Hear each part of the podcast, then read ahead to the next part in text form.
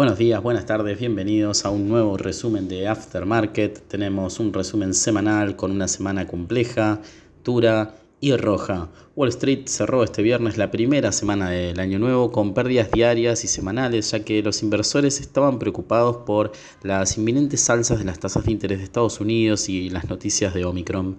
El Nasdaq registró su mayor caída porcentual semanal desde febrero de 2021 y lideró las caídas del día en los principales índices. Las acciones cayeron el viernes después de que el informe de empleo de diciembre en Estados Unidos no cumpliera con las expectativas, pero aún se consideraba lo suficientemente fuerte como para mantener la senda de ajuste de la Reserva Federal en su lugar. Los datos del Departamento de Trabajo del viernes mostraron que el mercado laboral de Estados Unidos estaba en el nivel máximo de empleo cerca de él, a pesar de que el empleo aumentó mucho, mucho menos de lo esperado en diciembre cuando hubo escasez de trabajadores, eso hemos hablado aquí en Aftermarket. El miércoles las actas publicadas de la reunión de política monetaria de la Reserva Federal del 14 al 15 de diciembre, también hemos hablado, hemos dedicado páginas, mostraron que los funcionarios del Banco Central de Estados Unidos veían el mercado laboral como muy ajustado y señalaron que la Fed podía tener que subir las tasas antes de lo esperado. Esta cuestión específica, esta línea del ajuste anterior a lo esperado, es lo que afectó negativamente en la semana y hizo mover el dinero de los índices de las tecnológicas, sobre todo, hacia algún tipo de inversión más eh, seguras.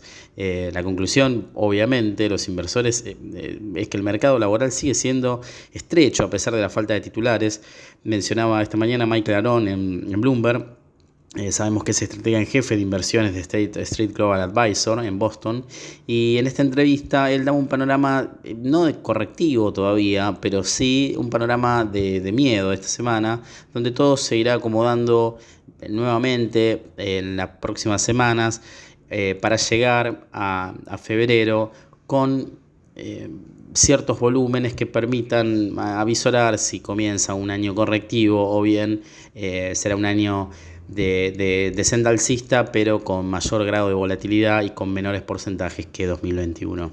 A los inversores, por supuesto, les preocupa que la Reserva Federal sea más agresiva de lo esperado y por eso esta volatilidad que mencionaba eh, Michael Arón.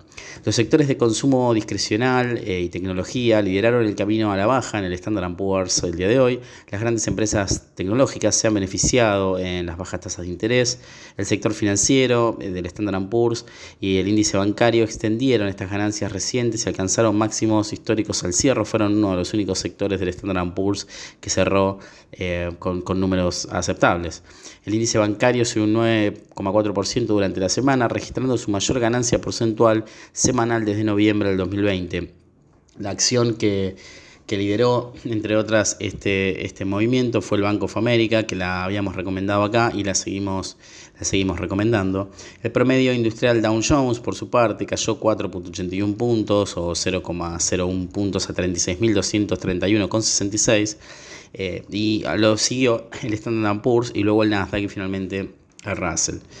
Los bancos han subido con los rendimientos de bonos del Tesoro de Estados Unidos, es lo que mencionábamos hace un ratito, especialmente del Banco of America, y el rendimiento del bono de 10 años de Estados Unidos se disparó un máximo de 2 años el viernes en las perspectivas de subidas de tipos de la Fed. Recordemos que para un inversor, eh, si suben, eh, los, los tipos eh, en, el bono de 10 años, por supuesto, si el rendimiento cambia, es mucho mejor moverse, aunque sean grandes empresas, grandes eh, conglomerados eh, empresarios, moverse a una renta fija más segura, como puede ser el bono de 10 años.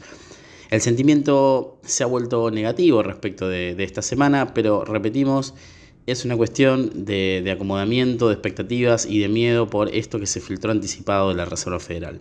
Por otro lado, el aumento de casos en la variante Omicron del coronavirus también causó nerviosismo a los inversores esta semana. Los inversores han estado rotando acciones de alto crecimiento tecnológico hacia acciones más orientadas al valor, que creen que puede funcionar mejor en un entorno de altas tasas de interés. Eh, el stock eh, de memes o GameStop Corp subió un 7,3 después de que el minorista de videojuegos dijera que está lanzando una división para desarrollar un mercado de tokens no fungibles y estables, stablecoins, asociadas a las criptomonedas.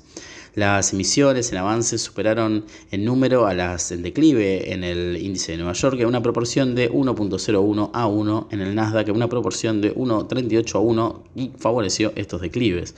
El Standard Poor's 500 registró 50 nuevos máximos de 52 semanas y un mínimo. El Nasdaq Composite registró 83 nuevos máximos y 262 nuevos mínimos. Recuerden que estamos hablando en función de las empresas que componen dichos índices.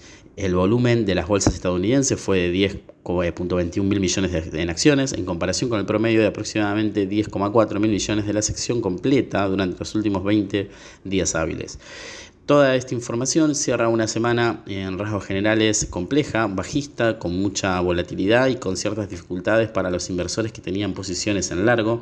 Recuerden que todavía no es aconsejable cerrar posiciones en índices en largo eh, hasta eh, detectar zonas eh, vendedoras importantes para dichos índices, sobre todo el Nasdaq y el Standard Poor's.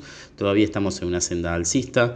Si estamos afuera, estos son momentos para aprovechar y posicionarse directamente en los índices o bien en ETFs que los sigan.